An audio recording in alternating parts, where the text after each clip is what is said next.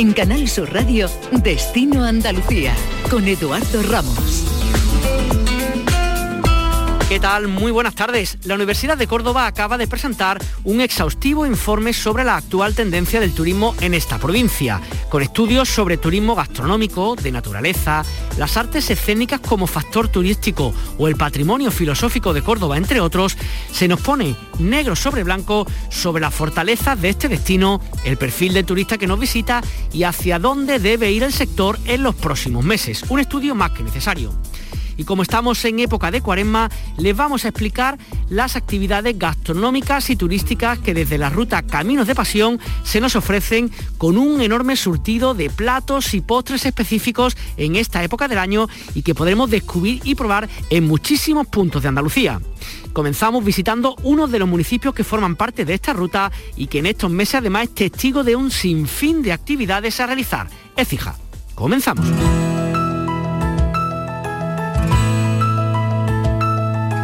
Siempre hay muchísimas razones para recorrer distintas localidades, distintos municipios de nuestra Andalucía. Y ahora nos vamos a ir hasta Écija donde hay un montón de actividades de forma continua que se celebran en esta preciosa localidad. Le podemos hablar de los caminos de pasión muy propios en esta época del año de Cuaresma y de Semana Santa. Le podemos hablar de las novedades que tiene su museo histórico que desde ahora, además de físicamente, puede hacerse una visita también virtual. También de su ruta de fines de semana o del festival, del cuarto festival romano de Écija que se está celebrando estos días. Su alcalde es David García. David, ¿qué tal? Muy buenas tardes. Buenas tardes, Eduardo, y a la audiencia de la Radio Pública de Andalucía. ¿Qué de cosas tenéis en Écija? A día de hoy es complicado elegir un poco si uno decide irse el fin de semana que viene allá con vosotros, qué, es lo que hacer, ¿no? Comenzando quizás por el Festival de, complicado. Eduardo, no está complicado, lo que hay que venir muchos fines de semana. es verdad, es verdad.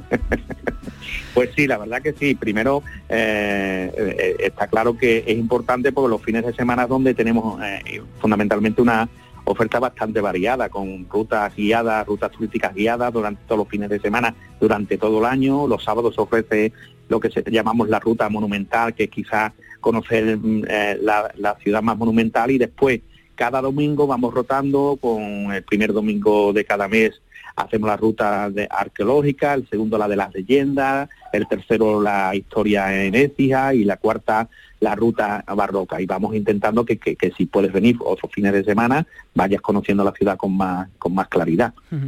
Eh, una de las cosas por las cuales también queríamos hablar con, eh, contigo David es un poco la celebración del cuarto Festival Romano de Écija, comenzaba el día 11 y está hasta el próximo domingo, hasta el día 21 de marzo, con un montón de actividades que habéis tenido, incluido este fin de semana que también tenía actividades, ¿no?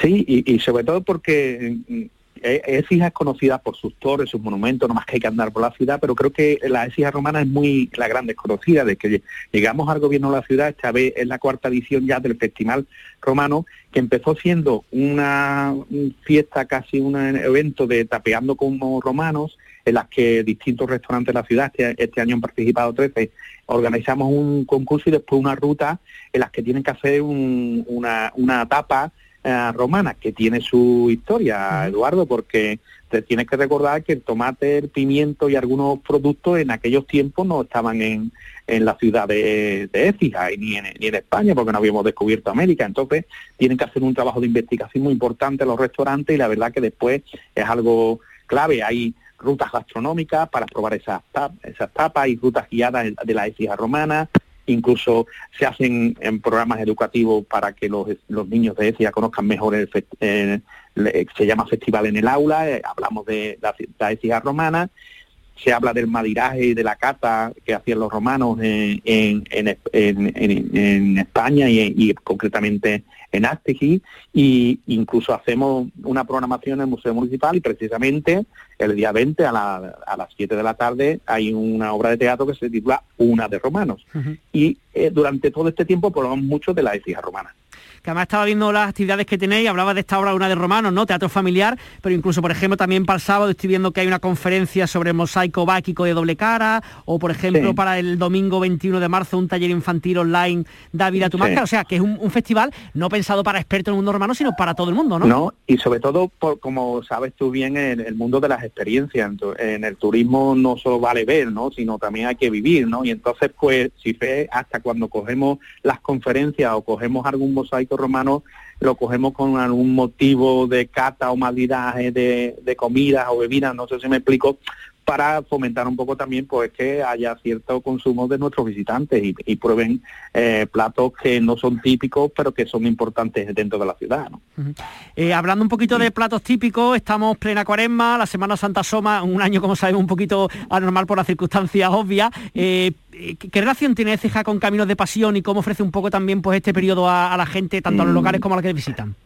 Bueno, yo creo que Caminos de Pasión es un producto muy importante de de Semana Santa de ciudades de Andalucía, que no son capitales de provincia, que han sido declaradas de interés turístico nacional, su Semana Santa, creo que trabajamos en red, lo hacemos muy bien y además eh, nos complementamos mucho, pero bueno, yo voy a hablar de la mía, ¿no? evidente, ¿no?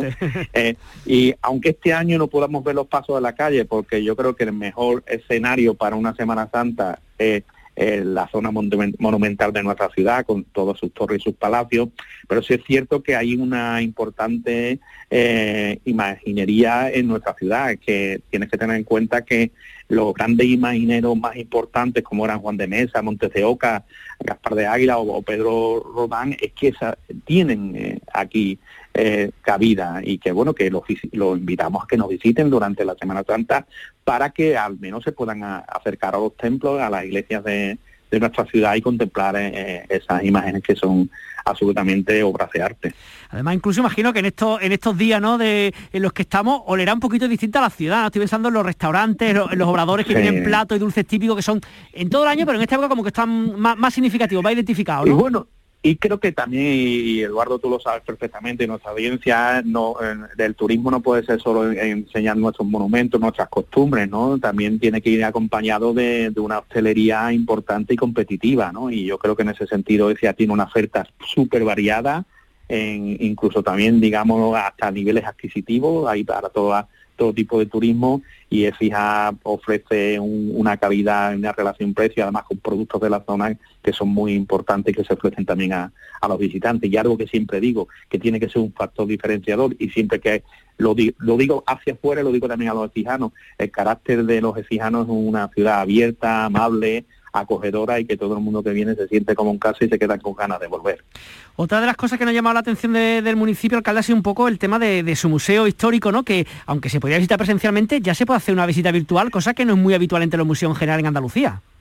Sí, porque además nos dijeron algunos que bueno, que si ya has visto la visita virtual, que a lo mejor le vas a quitar las ganas. Yo digo todo lo contrario, que cualquiera que entre en museo.ecia.es hará una visita virtual a nuestro museo con fotos que están en, son fotografías esféricas a 360 grados a, un alto nivel de, de, calidad y que además mm, las visitas son numerosísimas y puedes ver a, a la Amazonarida o a nuestra sala de los mosaicos que es absolutamente espectacular verlo a través de una web. Creo que invita a que después te en Granada a venir a la ciudad y además ya estamos trabajando para hacer tours virtuales en, en distintos en distintos monumentos de la ciudad porque estamos además con el compromiso de, estar en la red de destinos turísticos inteligentes, porque creo que eso es una cuestión que tenemos que trabajar y que atrae muchísimo a los visitantes. Y yo invito aquí a que a tus oyentes que, entren en museo.ecia.es y vean, hagan una visita virtual al museo.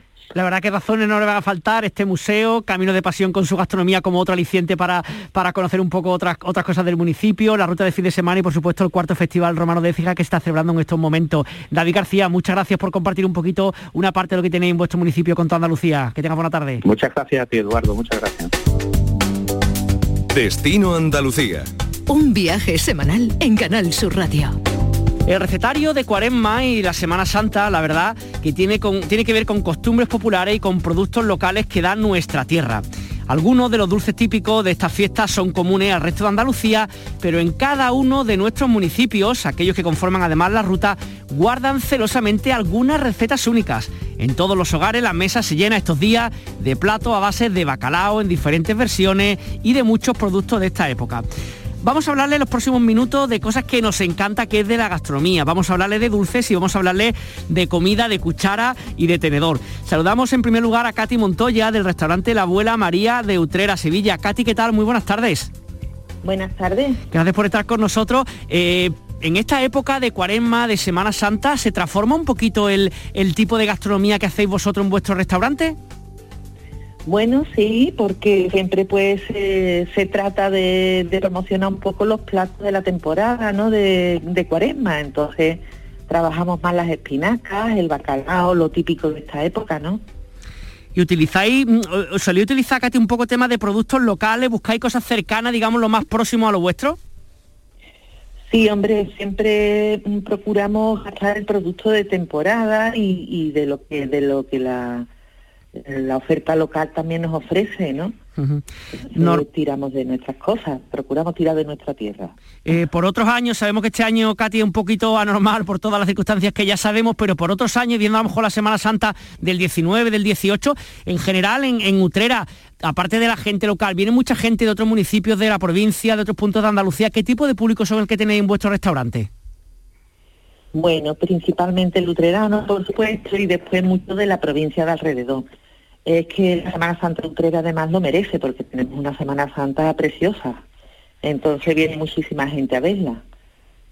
Y, eso pues nos aporta un público también extra, extra en esa fecha, ¿no? Eh, Katy, déjeme que salude también a José David León, que es de la confitería David Sala en Baena, Córdoba. ¿Qué tal? Muy buenas tardes, José David. Hola, buenas tardes, Eduardo. ¿Qué tal? ¿Cómo va la cosa? No sé si, eh, a diferencia de otras épocas del año, nos volvemos más golosos durante la, la, cuaresma y la Semana Santa y nos gusta comer más dulce, ¿o es mi percepción? ¿Cómo, lo ve un confitero? Pues no, yo creo que sí, que nos volvemos un poquito más golosos porque, en fin, porque nos gustan degustar las cositas que se... Son cosas que se, que se comen en esta época del año y que, y que, y que, y que el resto del año no se toman, entonces las cogemos con ganas. Y si uno, por ejemplo, visita su confitería en estos días de, eso, de cuaresma, de casi Semana Santa, ¿qué cosas hay en esta época del año que no se ven habitualmente?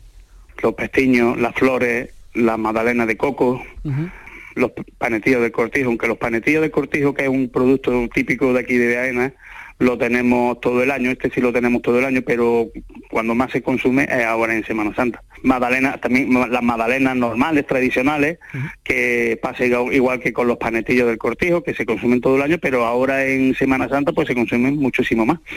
Em, eh, José David, esto de que haya una ruta, nuestra ruta de cocina y repostería y cuaresma de la Semana Santa, imagino que da un valor, ¿no? Que, es algo positivo, que suma, en, vuestro caso en concreto, por ejemplo, en Baena, que hace que, que se conozca un poquito más fuera y que pueda venir incluso más gente a conoceros, ¿no?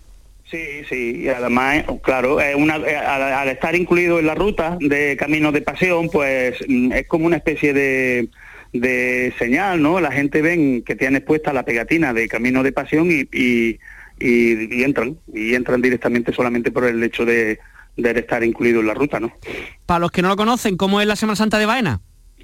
Pues la Semana Santa de Baena es... Mm, es muy particular. Aquí, aquí, en fin, es una Semana Santa donde lo que predomina es el tambor, el tambor, los judíos, colinegros, coliblancos, y luego pues pues bueno, es una Semana Santa pues como en toda Andalucía, ¿no? Con mucho arraigo y con mucha tradición y con en fin, y con mucho fervor y en fin, una Semana Santa muy muy muy muy muy bonita. Esa misma pregunta la hacemos a Katy Montoya, en este caso en Utrera, en Sevilla. Katy, cuenten un poquito cómo es la Semana Santa de su localidad, para aquellos que nunca la han visitado.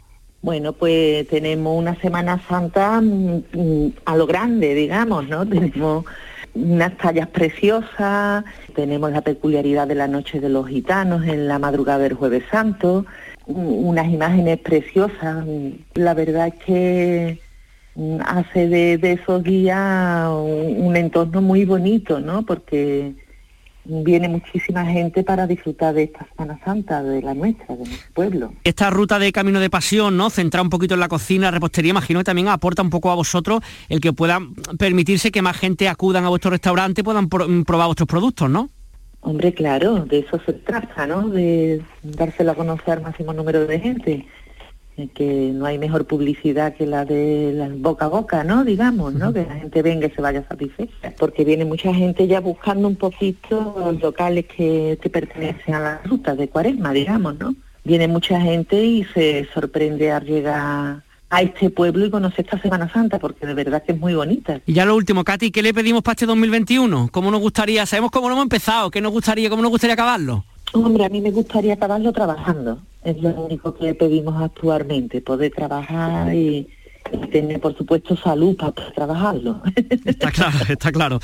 Y desde Baena, desde Córdoba, José David, a mí me ha preguntado un poquillo, ¿qué, ¿qué, esperáis para este año? ¿Cómo te gustaría que fuera en lo profesional, en lo personal este, este 2021? Que acabe bien, que acabe, que no, a ver si nos vacunan ya de una vez a todos y podemos, fin, que la vida continúe normal como continúe como hace hace dos años y, que, estemos todos bien y que, que no se ponga nadie enfermo y que y que podamos trabajar y, que estemos normal, que vivamos en la normal, que se acabe esto ya de una vez. Y como decía, que no, sabíamos los felices que éramos hasta hace un año que pasó todo esto, ¿verdad? Eh, exactamente, exactamente, con lo bien que vivíamos. y que podamos comer esos roscos de vino, esos pastelillos de cortijo, ese bacalao con tomate, esa espinaca, todas las cosas que tan buenas en Andalucía. Exactamente. Pues José David León de la Confitería de Avisala en Baena, muchísimas gracias por estar con nosotros. Muy bien, muchísimas gracias a vosotros. Igualmente, Katy Montoya del restaurante La Buena María de Utera de Sevilla. Un abrazo y que tengáis muy buena cuarema, muy buena Semana Santa. Igualmente, un abrazo para todos.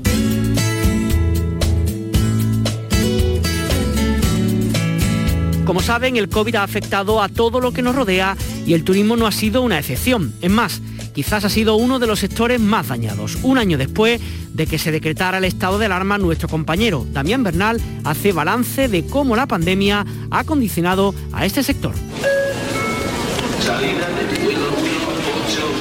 La llegada de turistas se desplomó hasta en un 70% y de paso el principal activo de la economía malagueña dejó de ingresar más de 10.000 millones. El empleo se redujo en un 73%. El brutal impacto se reflejó en una caída del 17% del Producto Interior Bruto malagueño, una de las mayores de España. Cifras demoledoras. Yo ya tengo mis años y he pasado pues ya muchas crisis, desde, desde la del 80 la primera, pero como esta, ninguna. La producción hotelera cayó en un 80%, el sector está hundido. Luis Callejón, presidente de la patronal. Realista de recuperación entre 3 y 5 años, mínimo, y estoy siendo bastante optimista. Es decir, y en el camino dejaremos a muchas empresas, a muchas y muchos puestos de trabajo, desgraciadamente. El consejero de Turismo Juan Marín dejó pronto muy claro que el mercado internacional brillaría por su ausencia. El turismo internacional ha muerto este verano. Nadie va a venir a pasar unas vacaciones y se tiene que pasar 15 días en un apartamento o en una habitación de un hotel. A partir de ahí todos los esfuerzos se centraron en captar al turista nacional durante el respiro del periodo estival. Se idearon campañas de todo tipo. Hemos tenido que cerrar nuestras puertas, pero nuestros corazones siguen abiertos, pensando en que pronto volverás. Y nosotros disfrutaremos contigo Costa del Sol te espera. Los amaqueros agarraron a ellas como tabla de salvación. Yo confío mucho en el turismo nacional, espero que tengan buena respuesta y seguro que salvamos la temporada poco a poco ayudándonos entre todos. Y el verano al menos tuvo cierto movimiento, los chiringuitos recuperaron su vida. Somos muy optimistas, vemos que la gente pues cada vez va, va animándose más, va, va perdiendo un poco el miedo que todos tenemos en el cuerpo después de lo que hemos pasado. Soy súper contenta, tengo muchas reservitas, ya tengo mis primeros clientes sentados y nada, todo a tope. La restauración cayó en torno al 70% en 2020. El ocio nocturno casi desaparece por el estado de alarma.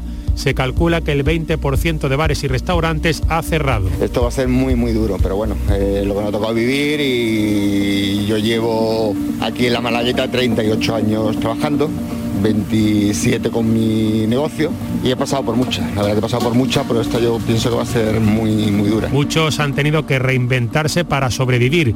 Javier Frutos, presidente de Maos. Hay cierto tipo de negocios, como por ejemplo los restaurantes, que bueno, algunos están sirviendo a domicilio, pero hay otros que o no pueden o no están capacitados para hacerlo. ¿no? Málaga, la ciudad de los museos, cambió la estrategia en sus espacios para mantener vivo el segmento cultural José Lebrero, director del Museo Picasso Málaga. Habrá que ir haciendo equilibrios en una situación, diríamos, de crisis desconocida, una situación que no sabemos todavía cómo actuar bien. Creo que hay que ir poco a poco analizando, reflexionando, pensando, siendo flexibles y siendo imaginativos. El alivio de las restricciones en países como Reino Unido y Alemania ha motivado el aumento de las reservas de vuelos a partir de junio.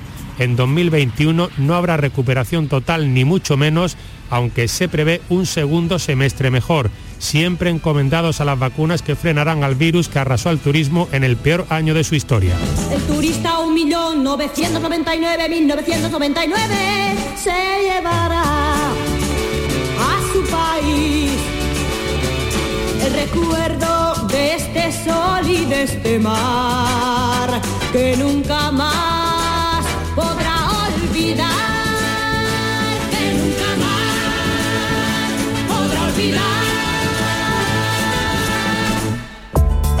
Turismo, viajes, ocio, excavadas. Destino Andalucía.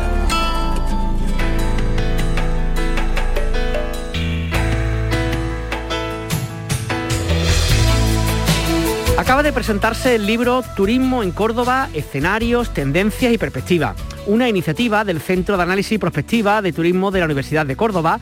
Manuel Rivera ha coordinado esta compilación y la selección de trabajo que nos da pues una perspectiva de cómo se ha desarrollado el turismo en Córdoba, en la capital y la provincia, y también un poco cuáles son las tendencias de cara a futuro. Saludamos a esta hora a Manuel Rivera. ¿Qué tal Manuel? Muy buenas tardes. Muy bien, buenas tardes ustedes. Eh, ¿Cómo está el turismo en Córdoba? Imaginamos que año complicado, este año 2020 acaba de terminar, miramos a 2021, si pudiéramos echar una visual general de cómo se encuentra el turismo en la provincia, ¿qué podríamos decir? Bueno, pues obviamente Córdoba no ha sido una excepción, ¿no? En esa caída importantísima de, turistas y no digamos también en, ingresos por, por turismo, ¿no? Eh, si hacemos una valoración del, 2020, pues lógicamente nos encontramos todavía en una situación bastante difícil, ¿no? Y sobre todo con cierta incertidumbre, porque no sabemos en, qué medida pues el, plan de vacunación también que ha, eh, ha, puesto en marcha el gobierno central y las comunidades autónomas pues va a conseguir ese, ese objetivo del 70% de vacunación de la población con vistas a, a final del verano, ¿no? y tampoco sabemos en qué medida se van a agilizar también las ayudas directas al, sector que, tanto se están reclamando. Entonces, la verdad es que la, situación en Córdoba, pues evidentemente también es difícil, ha habido muchos cierres de establecimientos. Es verdad que la, la última situación que hemos alcanzado ya en la provincia de, de estar prácticamente casi todos los municipios, en buena parte, en nivel 2 de, de alarma sanitaria, pues también está creando pues una cierta una cierta perspectiva más favorable. De hecho, esto en estos días hemos visto incluso como algunos establecimientos de restauración de, de la zona más histórica de, de Córdoba capital, de la, de la judería concretamente, pues han empezado a abrir sus terrazas y, y algunos pequeños comercios también y incluso de souvenirs. ¿no? Pero evidentemente pues la situación ha sido muy negativa en el 2020 y bueno, estamos hablando pues de pérdidas eh, de pérdidas de, más de, de cerca de, de, 200 millones de euros solamente en el 2020, ¿no? Y una pérdida aproximadamente pues de más de, de 500.000 eh, turistas, ¿no? En todo lo que hemos llevado del año 2020. Este primer trimestre de, mm, en Córdoba, pues tampoco ha resultado muy positivo en la medida en que eh, prácticamente nos hemos seguido encontrando con una situación de fuertes restricciones en, en lo que se refiere a la apertura de, de visitantes desde fuera y, y también apertura de, establecimientos de, ocio, de restauración, etcétera. Manuel, eh, si, si, miramos un poquito cuáles son las fortalezas, las potencialidades que tiene Córdoba como destino turístico, ¿no? Estoy pensando en turismo gastronómico, turismo cultural, de naturaleza, de todas las cosas que ofrece tanto la capital como la provincia cordobesa, ¿cuáles piensa que son, digamos, estos lugares donde tiene que agarrarse, ¿no? El sector para, para tirar para adelante y para que venga más turismo. Pues la medida en que se recupere el, sector, como así lo esperamos, mm, al menos, al menos de manera un poquito más, más consistente en el último trimestre del año, pues no cabe duda que tenemos fortalezas importantes. Somos un destino de interior, pero un destino que no se percibe ni, mucho menos como masificado, como otros destinos urbanos o incluso otros destinos también de zonas rurales de interior, que están mucho más eh, más avanzado desde el punto de vista turístico y eso evidentemente es una fortaleza, como también pues esa rica oferta gastronómica que tenemos, que yo creo que es uno de los principales atractivos y que más convence al turista cuando llega a Córdoba, más le satisface en definitiva, ¿no? Y pero eso no quiere decir que nos crucemos de brazos y que mm, vayamos a vivir de la renta, vamos a tener un empujón de demanda fortísima porque la gente está deseando de salir a la calle de disfrutar del ocio y de, una, de unas vacaciones merecidas, pero no cabe duda que tenemos que seguir apostando por, por, eh, por mayor creatividad en los productos turísticos, mayor diversificación de la demanda, no depender excesivamente tanto de los productos eh, tradicionales y a innovar y, ser más creativos. ¿no? También eh, tenemos una provincia, una provincia eh, de, destinos rurales, de destinos de naturaleza y de turismo deportivo, de turismo activo, como llamamos hoy día, que tiene también unos recursos territoriales ciertamente importantes. precisamente como todo, como los analistas han sostenido este último año, han sido los destinos de turismo rural y de naturaleza y el turismo de proximidad los que mejor han respondido ante la ante la crisis, sobre todo nutridos pues por la demanda nacional de cercanía. Eh, por tanto, ahí Córdoba tiene mucho que decir y mucho que apostar y mucho que ofertar.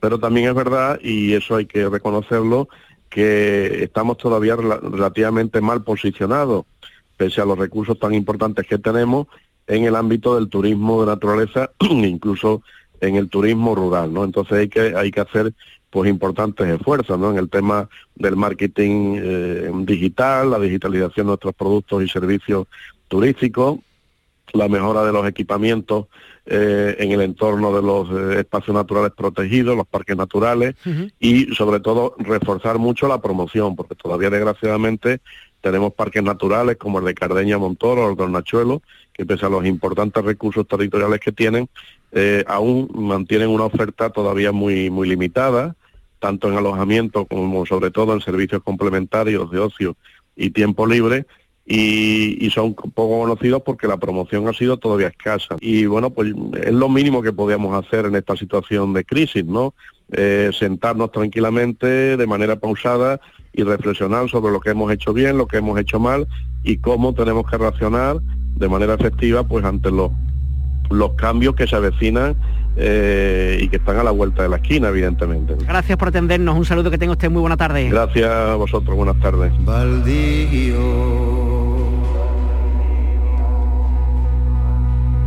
Con la música de esta banda sevillana, Derby, Motoreta, Burrito Cachimba, les dejamos hasta la semana que viene. Recuerden que esta edición y todas las anteriores de Destino Andalucía pueden oírla y descargársela de nuestra página web www.canalsur.es. Volvemos en siete días. Reoblando la campana.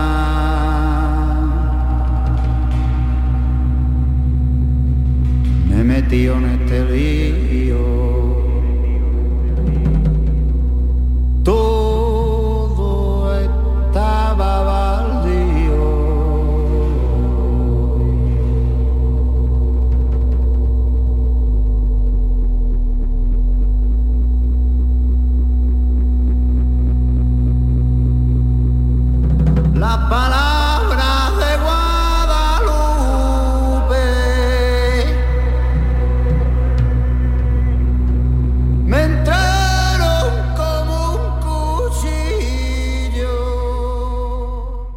Sur Sevilla.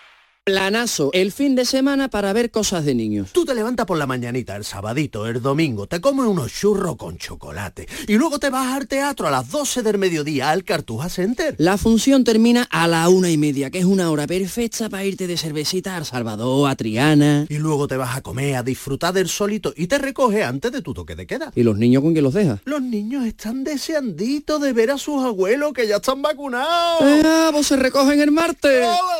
¿Le preocupa la salud dental de sus hijos? En la Clínica Dental Aroca atendemos totalmente gratis con el Plan Dental Infantil de la Junta de Andalucía a los niños de entre 6 y 15 años. En este país Sevilla, Clínica Dental Aroca, los mejores profesionales para sus tratamientos dentales. Pídanos cita en dentalaroca.com.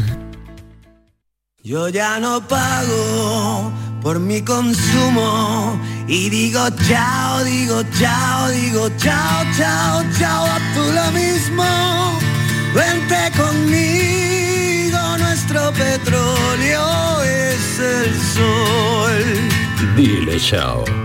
Bienvenido al autoconsumo. Dimarsa.es. Respira la primavera como siempre. Compra en tu barrio, compra en La Macarena. En la Asociación de Comerciantes de La Macarena hemos preparado para ti grandes sorpresas y regalos. Repartimos mil euros en cheques de consumo. Compra en tu barrio, compra en La Macarena. Organiza Asociación de Comerciantes de La Macarena. Patrocina Junta de Andalucía. Consejería de Transformación Económica, Industria, Conocimiento y Universidades.